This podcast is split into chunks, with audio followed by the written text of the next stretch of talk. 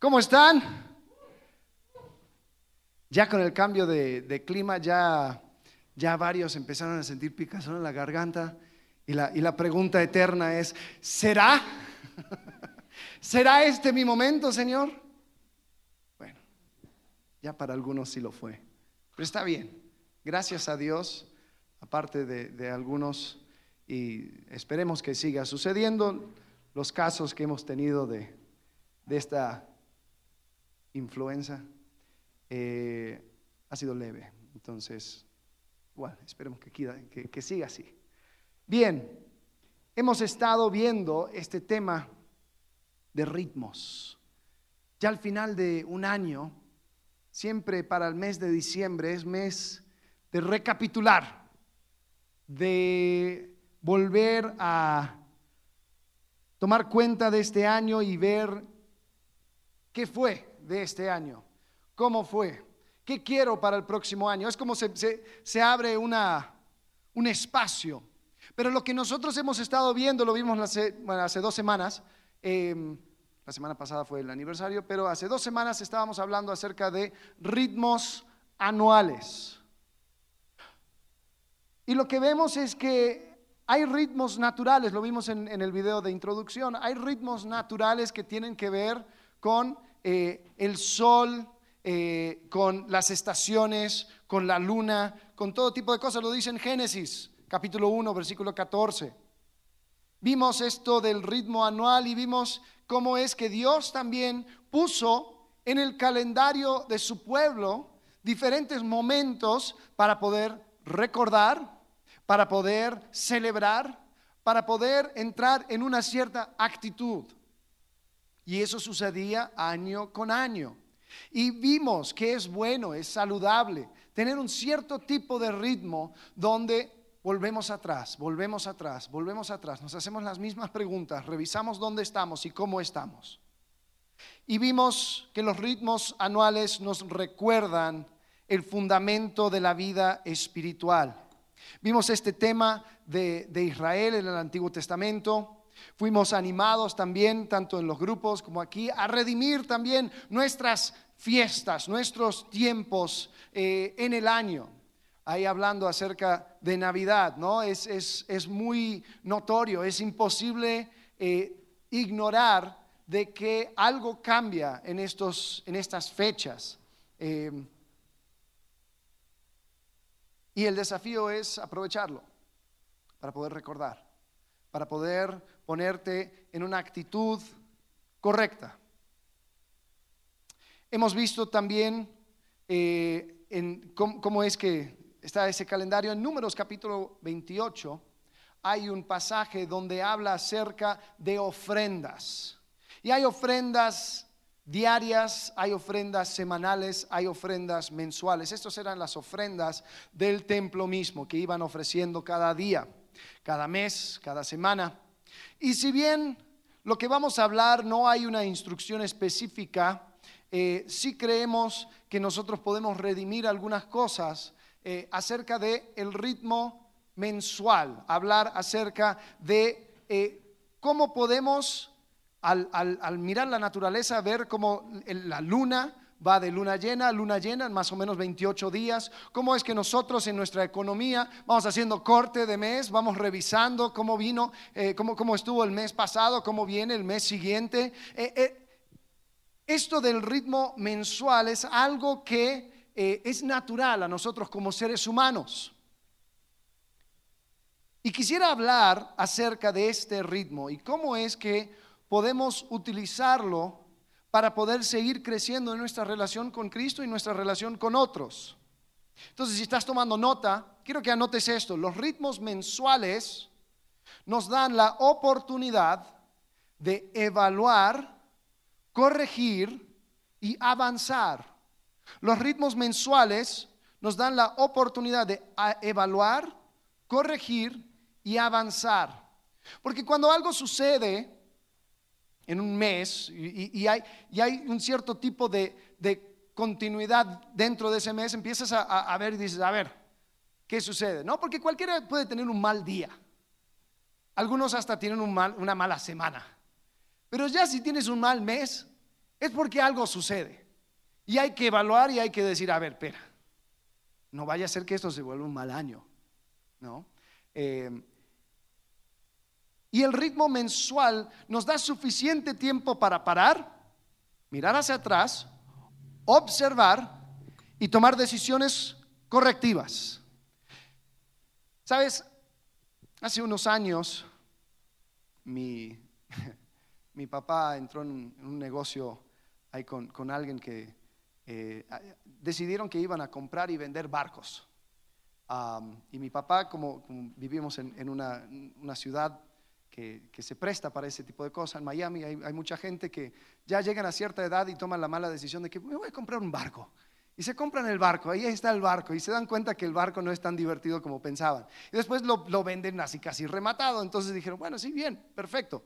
Eh, iban a comprar el barco, lo iban a arreglar y después lo iban a vender. Bueno, mi papá no sabía el lío en el, cual se metió. Eh, trabajando en los barcos, viendo eh, dónde, dónde, ponerlo, dónde, y después de una tormenta es llamar a la marina y dónde quedó mi barco y algunos dicen, no, está por esa casa, se fue, soltó el ancla y se fue. Eh, después me tocó a mí limpiar el barco, me di cuenta de lo que son las algas eh, picosas, em, era, tenía que limpiarlo, ahí bajé y, y fui con un karcher debajo del agua, limpiando la parte de abajo, sacando toda el mugre y, me después subí, sentía que, que habían mosquitos alrededor de mí, o sea, todos picándome, era un ardor terrible. Después cuando se lo comenté dije, oye, pues sentía que me iba a morir. Ah, no, sí, esas son esas algas que crecen ahí. sí, a veces te pican. Gracias. Eh, pero bueno, les cuento porque de repente empezó a aparecer en, en, mi casa un montón de eh, mapas. Pero no eran cualquier mapa, eran mapas de navegación, creo que marítima se llaman, mapas de navegación. Y este, estos mapas eran distintos a, mapas donde muestran los, eh, las calles y la, autopista y todo lo demás. Estos, mapas tenían eh, números todo alrededor en el agua, mostraba corrientes, mostraba un montón de cosas, puntos cardenales, y era muy, muy distinto a todo lo que, lo que había conocido. Y ahí escuchando y viendo y tratando de aprender, me di cuenta que estos mapas tenían que ser diferentes porque navegar en, el mar, y especialmente en alta mar, es algo totalmente diferente a lo que nosotros estamos acostumbrados. Ahora, las personas lo han, lo han estado haciendo por miles de años, pero ahí investigando me di cuenta de que hay algunas cosas que hay que prestarle atención. Los marineros cada mañana, cada tarde, toman medidas y se van asegurando de que van bien. Y cuando tienen que hacer un ajuste, hacen ajustes milimétricos, porque a lo largo del viaje esos ajustes milimétricos termina resultando en kilómetros de diferencia en cuanto a su destino. Y me puse a pensar, ¿cómo es que esto también se refleja en, la vida cristiana. Me di cuenta que cuando un capitán del barco está tratando de sacar sus cálculos, ahí tengo una imagen, hay tres cosas que ellos tienen que mirar. Tienen que revisar bien su destino, tienen que revisar correctamente su curso y después tienen que revisar la corriente las fuerzas que están actuando alrededor de ellos. Pensando en la vida cristiana, nosotros nos fijamos a un destino.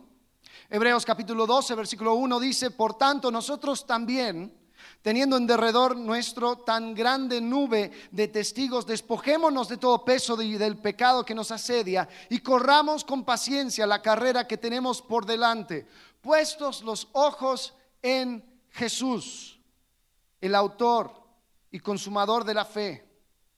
Y es interesante cómo es que nosotros tenemos una carrera por delante, tenemos un destino al que llegar, pero puestos los ojos en Jesús, ahí es donde vamos a empezar a caminar. Y quisiera hablar contigo acerca de estas tres cosas y cómo es que cada mes podemos parar, evaluar y corregir. Porque, vuelvo a decir, un mes es un buen tiempo como para ir viendo cuáles son las tendencias que se están introduciendo a mi vida, a mi ritmo, a mi persona, que si no las corrijo, puede resultar en kilómetros de diferencia a donde quise llegar. Y eso se traduce cuando me doy cuenta en tiempo gastado. Hay personas que han desperdiciado años por no hacer ese trabajo constante de revisión. Y quizás esa revisión es un milímetro.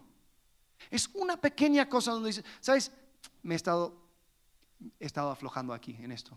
Entonces, tú lo arreglo. Antes de que se vuelva un problema mayor. Yo creo que la primera cosa que hay que revisar es nuestro destino. Hablar acerca de, o, entender o buscar si estamos en la fe. Cuando vas en un barco, tú tienes que estudiar muy bien tu destino para ver, a ver, ¿y cómo es el puerto? ¿Y cómo son? Ahí en, el mapa hay un montón de numeritos y ahí tú tienes que navegar porque hay diferentes eh, profundidades en la bahía. Si tú, si tú te acercas mucho a un arrecife, tú puedes terminar ahí clavado y nadie te puede ayudar. Entonces, una persona que está navegando tiene que estudiar muy bien su destino y entender qué es lo que quiere hacer, a qué quiere llegar, cómo quiere llegar, de qué forma. Pensando en nuestra vida en Cristo, este tiempo de revisión debe ser un tiempo para revisar nuestro destino. ¿A qué apunto? Y ser crudamente honesto para ver si lo que yo estoy apuntando es a Cristo, a la persona de Cristo.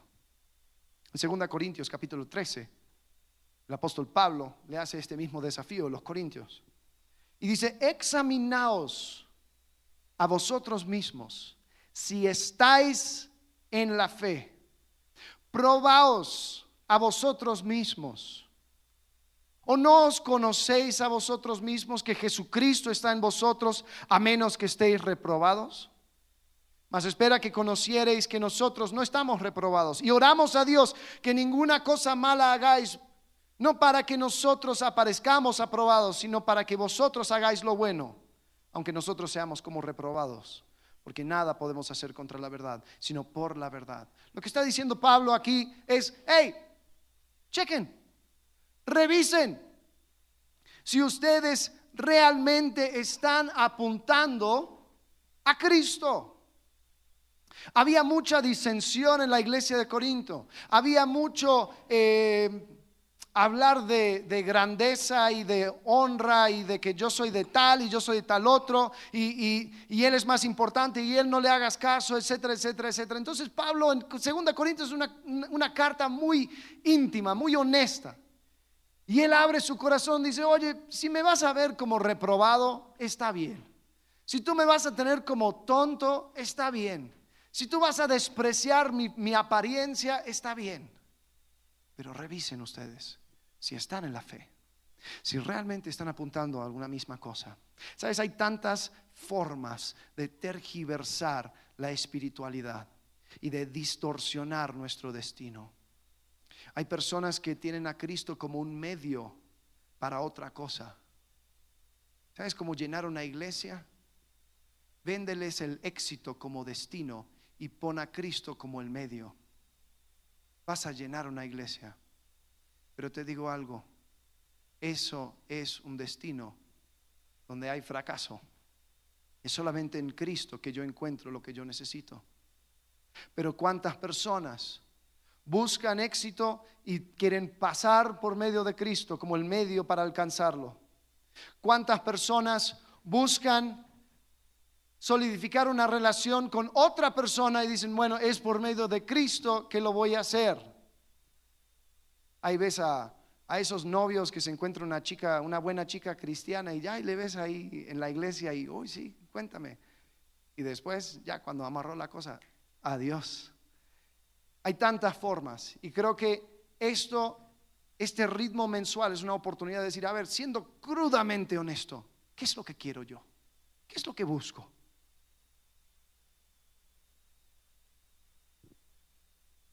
Porque de aquí parte todo. De aquí parten mis pensamientos, mis acciones, mis intenciones, mis decisiones. Y tengo que revisar quién es Cristo para mí. ¿quién es Cristo para mí? Y hacerme esa pregunta cada mes. Y, hay algunas otras preguntas que fui anotando que tal vez pueden ser de ayuda para revisar mi fe. Examinaos para ver si están en la fe. Primera pregunta, ¿qué cosa nueva he aprendido acerca de Jesucristo y de su palabra? ¿Sabes? Porque cuando Cristo es nuestro destino, cuando a Él apunto, voy a querer aprender cada vez más acerca de Él, cada vez más, cada vez más, cada vez más. Porque ese es mi destino.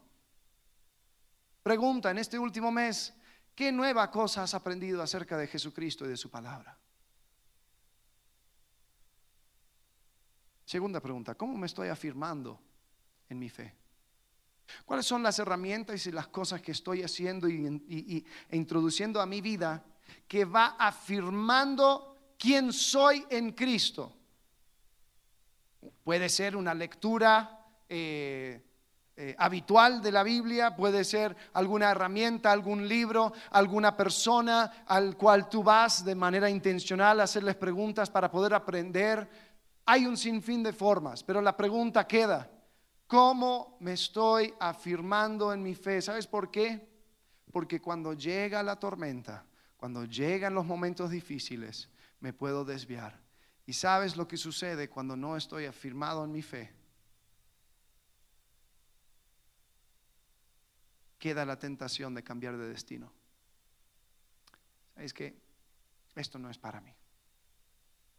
Hay un escritor inglés que dijo acerca de la fe cristiana, dijo, no es que la fe cristiana eh, ha resultado eh, inútil y se ha dejado, se ha abandonado. Dice, se ha encontrado difícil y se ha dejado de intentar. Es decir, este camino en Cristo es difícil, no es fácil, nadie te lo prometió como fácil. Lo que sucede es que como no afirmo mi fe constantemente, ya digo, ¿sabes qué? Lo mejor sería cambiar de destino. Lo mejor sería abandonar. Entonces la pregunta queda, cada mes hazte esta pregunta, ¿cómo me estoy afirmando en mi fe? La tercera podría ser, ¿qué aspectos de mi salvación aprecio más ahora que antes? El apóstol Pablo habla acerca de la salvación como un gran misterio. El escritor de Hebreos habla acerca de la salvación, esta gran salvación. Y hay cosas que podemos pasar la vida entera aprendiendo, apreciando, aplicando, acerca de la gracia de Dios que se derramó sobre nosotros, acerca de la fidelidad de Dios, de no abandonarnos, acerca de la misericordia de Dios, de no aplicar la justa medida de castigo sobre nosotros. Hay tantas cosas que nosotros, por nuestra cuenta, ojo, no basta simplemente con decir, bueno, yo voy a la iglesia y escucho lo que tienen para mí, si no me quieren alimentar, pues cosa de... No, no, no. Esto es cada persona cada persona tiene que ir viendo y haciendo estas preguntas, revisando, revisando el destino. ¿Qué aspectos de la salvación aprecias más ahora que antes? ¿Qué cosa nueva he aprendido acerca de Jesucristo y su palabra? ¿Cómo me estoy afirmando en mi fe? ¿Qué aspectos de mi salvación aprecias más ahora que antes? Eso es el destino. Eh, si, vemos, si vemos la, el mapa, eh, de navegación, la flecha azul, ahí es donde indica donde uno quiere llegar, ¿no? Ahí es donde uno eh, quiere revisar, pero hay un montón de cosas que suceden en alta mar que pueden ir ajustando donde estoy.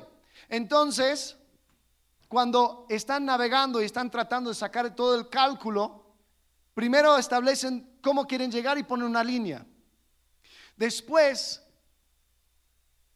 en determinados momentos van sacando medidas para ver realmente dónde están. Y esa es la flecha verde.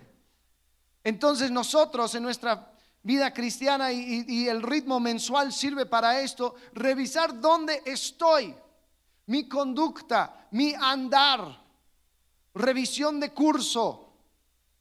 Eso es lo que tenemos que hacer. En Efesios capítulo 5, versículo 15 dice, mirad pues con diligencia cómo andéis, no como necios, sino como sabios, aprovechando bien el tiempo porque los días son malos. Por tanto, no seáis insensatos, sino entendidos de cuál sea la voluntad del Señor. Interesante, ¿no? Versículo 15 dice, mirad con diligencia cómo andéis. Después versículo 17 dice, entendidos de cuál sea la voluntad del Señor. Es dónde estás y dónde deberías de estar. Hay que entender esa diferencia. Y tengo que tomar medidas, cómo estoy andando. En Gálatas capítulo 6, versículo 2, dice, sobrellevad los unos las cargas de los otros y así cumplid la ley de Cristo, porque el que se cree ser algo no siendo nada, a sí mismo se engaña. Así que cada uno someta a prueba su propia obra. En la NBI dice, cada cual examine su propia conducta. Tenemos que revisar, ¿dónde estamos? ¿Dónde estamos parados? Siendo sinceros. Sí, sí, sí, sí, sí. Yo sé. ¿Sabes? Una cosa es difícil con, cuando se hace consejería con personas que han estado en Cristo mucho tiempo, personas que conocen el lenguaje y saben exactamente lo que ellos deberían estar haciendo, pensando y, cómo, viviendo, cómo, cómo deben estar viviendo. Es difícil sacar a las personas donde están realmente. ¿Cómo están? No, yo estoy bien, ahí, ahí ando. Yo, sé que Dios quiere esto para mí. Sí, yo sé. Yo sé, tú sabes. Pero la pregunta es, ¿dónde estás? Sé sincero. Y sabes, si no se lo vas a contar a nadie, por lo menos haz una revisión tú. Espero que cuentes a alguien, porque muchas veces ni siquiera sabemos. Tantas veces, David, el rey David, la persona número dos en cuanto a menciones en toda la Biblia. El rey David decía, ¿quién podrá entender sus propios errores? Examíname, oh Dios, y conoce mi corazón para ver si hay camino de perversidad en mí. Ni él se confiaba. Entonces en esta revisión espero que puedas compartir con alguien. Pero es importante tomar un tiempo y sacar cuentas. Y aquí hay unas preguntas que te pueden servir. ¿Cómo han cambiado mis reacciones ante situaciones difíciles? Es decir, ¿estoy mejor? ¿Estoy peor? ¿Salto cuando alguien me dice algo? O miro, esta, este mes estuvo mejor. He podido mantener en control mi, mi enojo, mi temperamento mis reacciones, mi sarcasmo. ¿Qué tentaciones he podido resistir? Tal vez dices, mira, yo creo que por toda la vida voy a luchar con esto. Ok, bien, todos luchan, pero el chiste es luchar. ya cuando uno deja de luchar, ya cuando uno dice, no, ¿sabes qué? Ah. Y me entrego, ahí tengo que tomar eso en cuenta. ¿Qué personas fueron bendecidas por mi conducta este mes? Tú preguntas a quien sea, ¿qué es lo que quieres para este año? Va a haber una variedad de, no, yo quiero ser de impacto a la gente, yo quiero... Eh,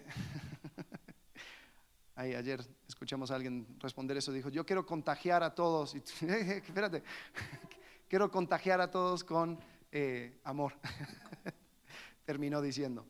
Eh, la pregunta queda, ¿qué personas fueron bendecidas por mi conducta este mes?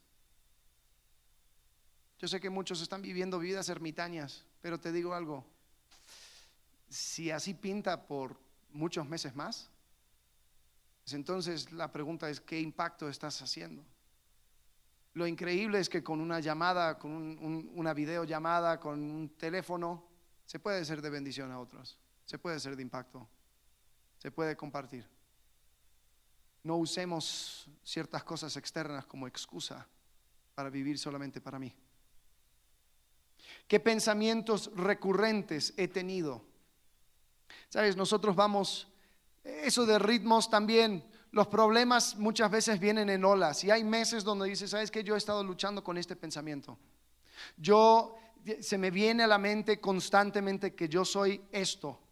Se me viene a la mente esta mentira que y es revisar cómo estoy, dónde estoy, mi conducta, mi andar.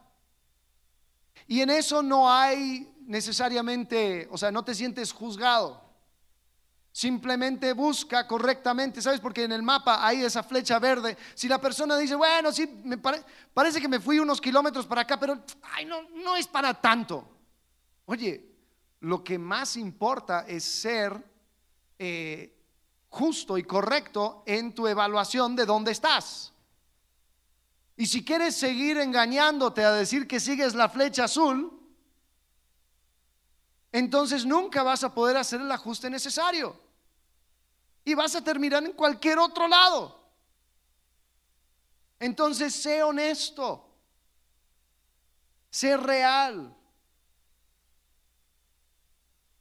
La vida cristiana es una, es una vida donde constantemente tengo que entregarme a Cristo y reconocer que yo no puedo con mis fuerzas. Pero cuando quiero agarrar el sartén por el mango, cuando quiero retomar ciertas conductas, cuando quiero creer ciertos pensamientos, entonces tengo que evaluar correctamente. Porque el ritmo mensual es un tiempo para evaluar para corregir y para avanzar. Después, algo interesante, volviendo al mapa, hay, la diferencia entre la flecha azul y la flecha verde tiene que ver con corrientes, tiene que ver con las fuerzas exteriores. Lo que sucede es que un capitán de barco establece su, su ruta pero hay corrientes que van navegando o, que, van, que van empujando el barco en otra dirección, porque, o sea, a diferencia de una calle, eh, el modo de transportación del barco, el agua, también se está moviendo. Entonces quieren ir para acá, pero se van moviendo para el otro lado. Entonces esa fuerza se tiene que contrarrestar. En la vida cristiana también tenemos fuerzas exteriores corrientes que nos van llevando. La pregunta es, ¿qué fuerzas están actuando alrededor mío y me están influenciando? ¿Y cómo puedo saberlo? ¿Cómo puedo mirar y decir, ¿sabes qué? Yo me he dado cuenta que le he dado más prioridad a esto que a esto. Me he dado cuenta que esto me, va jalando en esta dirección. Y ahora yo sé que cada uno quiere ser fuerte y quiere ser, decir, no, nada, nada me afecta, yo tomo una decisión y lo hago. Mentira. Mentira. Todos somos influenciados por algo. Ahora, pueden ser familia, pueden ser deseos, pueden ser eh, algunas otras metas que tienes en tu vida, puede ser tu identidad, decir yo soy así, por lo tanto hago esto, yo no soy así, por lo tanto no hago esto. Y, hay un montón de fuerzas a nuestro alrededor que nos va influenciando. ¿Cómo lo podemos saber? ¿Cómo podemos sacar cuentas y decir, a ver, ¿Cuáles son estas fuerzas que me van influenciando? Bueno, yo creo que la primera cosa es hacerte la pregunta, ¿cómo gasto mi tiempo? Salmo 92 dice, enséñanos de tal modo a contar nuestros días que traigamos al corazón sabiduría. ¿Cómo has gastado tu tiempo en este mes? cuáles han sido las cosas en las cuales has invertido más tiempo, cuáles han sido las cosas en las cuales has invertido menos tiempo, cómo gastas tu tiempo. Eso te va a indicar las fuerzas exteriores que están actuando sobre ti. Tal vez, no sé, hay, alguna, hay algún estrés nuevo que dice, ¿sabes qué? He gastado más tiempo simplemente haciendo cosas vanas, X, o sea, simplemente para quitarme la mente de, todos estos pensamientos y este estrés que traigo. Ok, bien, vuelvo a decir, es evaluar correctamente, no es juzgar. Que cuando estás haciendo esta evaluación, evita el pensamiento de, oh no, pero debería de hacer. No, deja eso para después. Primero evalúa. Sí, ¿sabes qué? Yo me he sentido muy presionado por la familia Sí, he, tomado mucho más tiempo en hacer esto. Eh, La otra pregunta que nos podemos hacer, ¿cómo gasto mi tiempo? ¿Cómo reacciono ante los desafíos? ¿Cómo reacciono? ¿Cuáles son mis reacciones? Y esto es difícil porque muchas veces queremos justificar nuestras reacciones.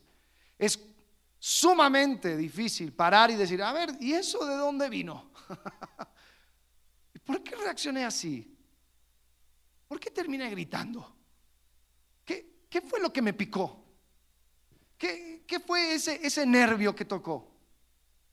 Y, y, evaluarlo. Lucas 14, 15 dice, eh, Jesús, hablando de Jesús, dice, grandes multitudes iban con él y volviéndose les dijo, si alguno viene a mí y no aborrece su padre, su madre y mujer e hijos, hermanos, hermanas, y aún también a su propia vida, no puede ser mi discípulo. Y el que no lleva su cruz y viene en pos de mí, no puede ser mi discípulo. Jesús ahí lo que estaba tratando de hacer es provocar una reacción. No, no está hablando en un sentido absoluto de odiar. Eh, porque, porque si Jesús dice que debemos de amar a nuestros enemigos, que odiar a, tus, a tu familia y, y amar a tus enemigos, no, no tiene sentido habla acerca de una escala. Si tu amor y tu devoción no es tanto por Cristo, que no parece hasta odio lo que tienes por tu familia, entonces no puedes ser mi discípulo. Entonces, Jesús tratando de provocar una reacción, porque la gente le seguía, porque ay, era conveniente, ahí escuchaban algo, a veces Jesús les daba de comer. Entonces Jesús quería decir, hey, reacciona, reacciona. Y si no quieres parar y tomar el tiempo para escuchar y entender lo que quiere decir, te vas a ir. En Mateo 19, versículo 21. Jesús está hablando con un joven muy rico que le pregunta a Jesús, oye, ¿qué, debo de hacer para, eh, eh, entrar en el reino de Dios? He seguido todos, mis, los mandamientos desde mi juventud. Y Jesús dice, ah, bien, súper, sigue. Pero después Jesús también le quiere provocar una reacción. Si quieres ser perfecto, anda, vende lo que tienes y dalo a los pobres tendrás tesoro en el cielo. Y ven y sígueme. Ahora, lo que dice Jesús era muy similar a lo que dijo la multitud. Quería provocar una reacción. Tampoco eh, podemos tomar de, de, esto y decir, bueno, ¿ves? Por eso no debemos de tener ninguna cosa. Tenemos que ser un voto de pobreza y tenemos que andar por la calle porque Jesús lo dijo. Lo que Jesús quiso hacer era provocar una reacción en una persona que tenía, estaba siendo muy influenciado por las riquezas. ¿Sabes por qué? Porque al, al, analizar su reacción, dice, oyendo el joven esta palabra, se fue triste porque tenía muchas posesiones. ¿Cuáles son las cosas que fueron provocando en ti emociones fuertes este mes? Eso te va a dar una indicación de cuáles son las fuerzas que están influenciándote. Las cosas exteriores, esos nervios expuestos que cuando alguien lo toca, ¡ah! Salto. ¿Cómo reaccionas cuando eres desafiado a cambiar, a dejar algo, a ajustar una relación con alguien? Oye, mira, esa persona te conviene, deberías de perdonarlo y acercarte. No, no quiero. Oye, esa persona no te conviene, yo creo que yo creo que tendrías que alejarte. No, no quiero.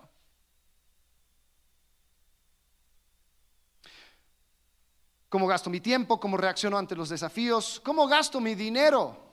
Muy importante.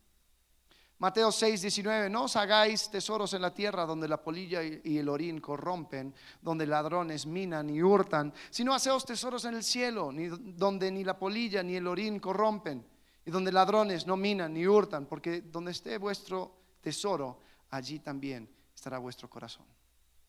En Filipenses capítulo 4 versículo 15, dice, y sabéis también vosotros, o oh filipenses, está Pablo hablando a los filipenses, dice que al principio de la predicación del Evangelio, cuando partí de Macedonia, ninguna iglesia participó conmigo en razón de dar y recibir, sino vosotros solos, le está agradeciendo. Dice, pues a una tesalónica me enviasteis una y otra vez para mis necesidades. No es que busque dádivas, sino que busco fruto que abunde en vuestra cuenta. Lo que está diciendo Pablo Está diciendo, oye, gracias por ayudarme, gracias por apoyarme. y a ustedes invertir en mi ministerio, estás encontrando fruto que abunde en tu cuenta. Es decir, estás canjeando bienes materiales por bendiciones espirituales. La pregunta es, ¿cuánto lo valoro? ¿Cómo gastas tu dinero? Muéstrame una, eh, un resumen de tus gastos de mes y creo que voy a tener más o menos una idea de tus prioridades, de las cosas que tú valoras, las cosas que tú aprecias. Hay personas que no, no lo piensan dos veces para comprar algo carísimo. Pero después cuando llega una oportunidad de apoyar, de ser de bendición a algo o a alguien, ¡oh!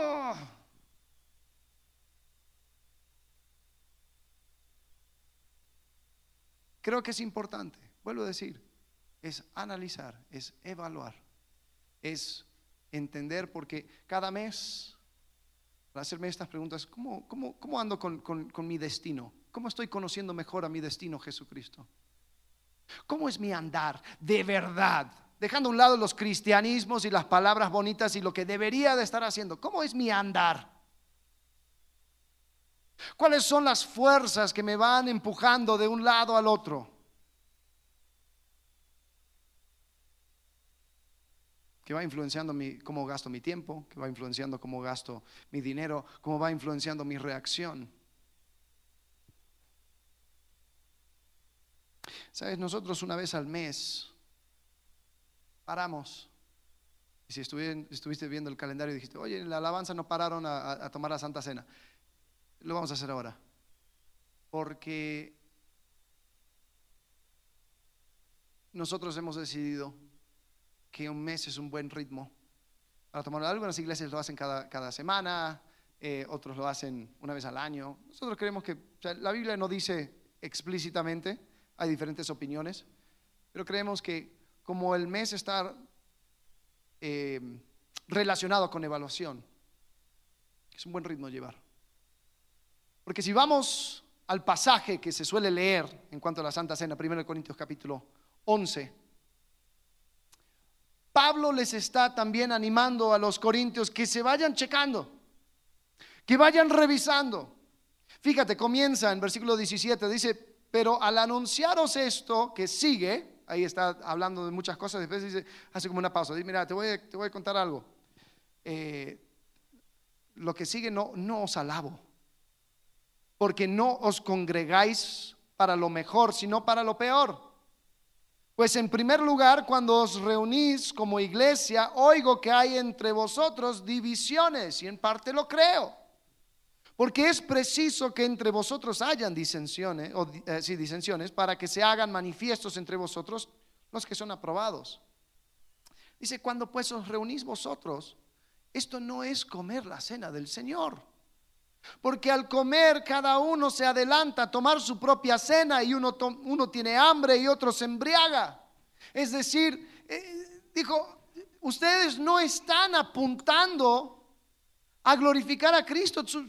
No, se están, no están apuntando a, Cristo, se, están apuntando a, llenar su panza, están apuntando a, a embriagarse.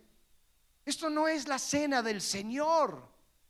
Entonces, ¿qué hace? Describe el destino, describe correctamente lo que deberíamos estar apuntando. En el versículo 22 dice, pues que no tenéis casas en que comáis y bebáis. ¿O menospreciáis la iglesia de Dios y avergonzáis a los que no tienen nada? ¿Qué os diré? ¿Os alabaré? En esto no os alabo. Está analizando correctamente dónde están, su conducta. Versículo 23, el pasaje que solemos leer, va pintando lo que debería ser su destino. Porque yo he recibido del Señor lo que también nos ha enseñado, que el Señor Jesús, la noche que fue entregado, tomó pan y habiendo dado gracias, lo partió y dijo, tomad, comed, esto es mi cuerpo que por vosotros es partido. Haced esto en memoria de mí. Asimismo tomó también la copa después de haber cenado, diciendo, esta copa es el nuevo pacto en mi sangre. Haced esto todas las veces que la bebieres en memoria de mí. Así pues, todas las veces que comiereis este pan y bebiereis esta copa, la muerte del Señor anunciáis hasta que Él venga. Muy diferente que juntarse a comer y a emborracharse. No, no, no, no. Cuando nos juntamos vamos a tener un propósito. Ya te pinté cómo es tu conducta. Te voy a plantar lo que debe ser tu destino. Versículo 27. De manera que cualquiera que come este pan o bebiere esta copa del Señor indignamente será culpado del cuerpo de la sangre del Señor. Por tanto, pruébense cada uno a sí mismo y coma así del pan y beba de la copa, porque el que come y bebe indignamente sin discernir el cuerpo del Señor, juicio come y bebe para sí por lo cual hay muchos enfermos y debilitados entre vosotros y muchos duermen. Si pues nos examinásemos a nosotros mismos, no seríamos juzgados. Mas siendo juzgados, somos castigados por el Señor para que no seamos condenados con el mundo. Ahora, hay una, un pensamiento tradicional que tiene que ver con comer indignamente a la cena lo cual nosotros como iglesia no compartimos esta idea de que no, yo, yo tengo que confesar todos mis pecados porque si llego eh, a, la cena del Señor no confesado, entonces puedo, entrar en problemas. El texto no habla de eso. El texto habla de ignorar a otras personas, a no considerar el cuerpo de Cristo. Sin embargo, qué momento más increíble para evaluar tu propia vida para decir estoy aquí enfrente a los símbolos de la salvación, el cuerpo de Cristo y su sangre entregado por mí. Voy a tomar de ellos, es decir, voy a hacerlo parte de mi cuerpo. Y así como cuando Cristo me rescata, me salva, recibo el Espíritu Santo, recibo el Espíritu de Jesucristo en mí, Él en mí y yo en Él, yo parte de su cuerpo. Y esa es mi identidad máxima. ¿Cómo es mi andar frente a este gran misterio? ¿Cuáles son las cosas que tengo que ajustar frente a esta maravillosa verdad? Cristo en mí, yo en Cristo, su sangre y su cuerpo entregado por mí. Es un buen momento para evaluar. Así que vamos ahora a pasar los símbolos. Y quiero desafiarte a que aproveches este ritmo. Hay 12 meses en el año. Aprovecha 12 momentos donde paras media hora, una hora ¿Cómo me fue el mes pasado? ¿Cómo estoy aprendiendo acerca de mi destino, Jesucristo? ¿Cómo estoy apreciando más su salvación? ¿Cómo estoy andando? ¿Cuál es mi conducta? ¿Cuáles son las cosas que van saltando, las tentaciones que voy dejando entrar? ¿Cuáles son aquellas, aquellos ajustes que tengo que hacer? Cuáles son las fuerzas eh, eh, eh, externas que van actuando sobre mí, influenciando mi tiempo, mi dinero, mis reacciones. ¿Cómo estoy? ¿Cuál es mi andar? Examíname. Examíname, oh Dios, y conoce mi corazón. Y ve si hay en mi camino de perversidad. Y guíame en el camino eterno. Vamos ahora a orar, vamos a participar de la cena. Em, y ya vamos a cerrar. ¿sí? Padre, gracias porque tú diste absolutamente todo. Señor, tú te entregaste por completo y por eso tenemos estos símbolos, Señor, tu cuerpo y tu sangre. Señor, te pido que podamos considerar cómo estamos, dónde estamos. Apreciar tu obra, tu persona más cada día.